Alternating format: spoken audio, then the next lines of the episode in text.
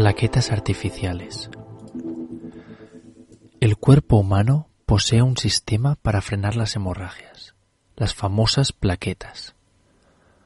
Un grupo de investigadores ha desarrollado unas plaquetas artificiales que permiten la coagulación de las heridas hasta un 25% más rápido que los métodos utilizados hasta el momento. El estudio, como en muchas de las investigaciones norteamericanas, tiene una base bélica.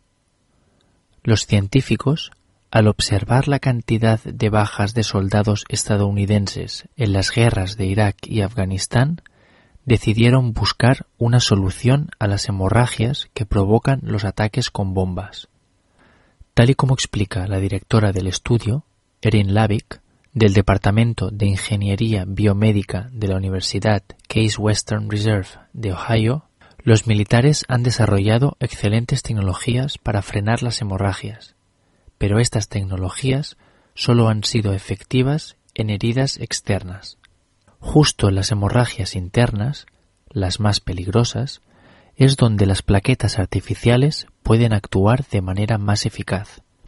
Para LAVIC, las plaquetas artificiales podrían complementar los métodos actuales. Estas plaquetas artificiales han sido creadas a base de polímeros biodegradables. En primer lugar se llevaron a cabo las investigaciones in vitro y posteriormente se aplicaron a roedores.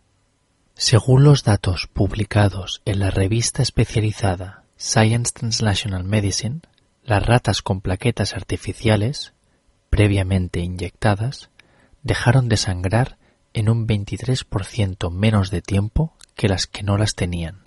Para completar el estudio, los científicos compararon los efectos de las plaquetas artificiales respecto al tratamiento más rápido que se conoce hasta el momento para controlar las hemorragias de los pacientes en los hospitales, el factor 7. En este caso, las plaquetas artificiales coagularon la sangre un 25% más rápido que la terapia habitual. Al ser biodegradables, las plaquetas se eliminaron del organismo de los roedores de manera natural sin dejar ningún tipo de efecto secundario.